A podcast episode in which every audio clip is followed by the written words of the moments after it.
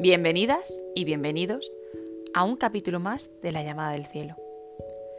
Quizás un capítulo algo un poco más especial, al menos para mí, ya que hoy quiero contaros un poco y honrar la festividad de Yule. En Yule celebramos el solsticio de invierno, el renacimiento del sol para dejar paso a lo nuevo. Se celebra desde el 21 de diciembre hasta el 1 de enero, 12 días de festividades en las que honramos el triunfo del sol sobre la oscuridad.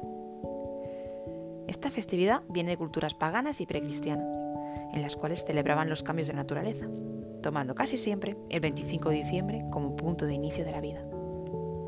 Más tarde, el cristianismo tomaría la mayoría de simbologías usadas en Yule como suyas para facilitar la adaptación religiosa a todas esas culturas paganas. Simbolismos como decorar el abeto, encender velas, decorar con piñas secas e incluso las coronas de acebo que seguimos colocando en nuestras puertas.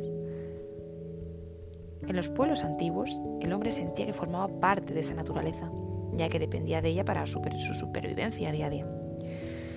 Por ello, se centraba en hacerse amigos y aliados de ella.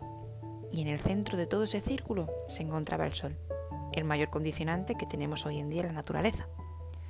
Y de ahí que todos esos ritos y agradecimientos, cuando en esta época del año el sol comenzaba a verse un poco más quieto en el cielo, comenzando así a retroceder la noche y a ganar la luz del día. Existen multitud de rituales que podemos hacer para agradecer a la naturaleza, aunque a veces nos hayamos olvidado que formamos parte de ella. Para mí mis preferidos, los más sencillos y los que más naturales me resultan, son desde decorar el árbol, traer unas ramas secas o frescas a casa, pero mi favorita es coger un pequeño tronco o unas ramas secas para quemarlos en casa. Ojo, y siempre con mucho cuidado. En jardines, en terrazas, un fuego siempre controlado. Que además podemos usar para asar unas castañas, unas verduras. Lo más importante es el agradecimiento en símbolo de fuego para el sol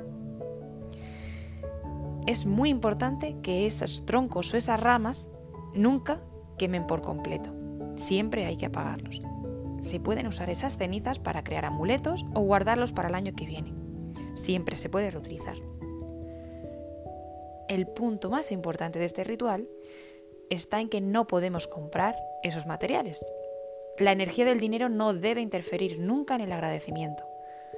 Por ello siempre es más fácil ir a un parque, a la montaña Depende de dónde vivas, te será más sencillo encontrarlo en un lugar u otro, siempre sin dañar la naturaleza. Nada de cortar ramas ni nada por el estilo. Coge lo que la madre naturaleza te dé disponible para ti en ese momento.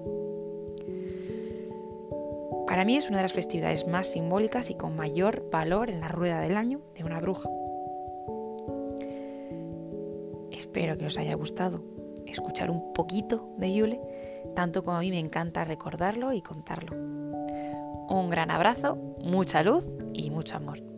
Nos seguimos escuchando.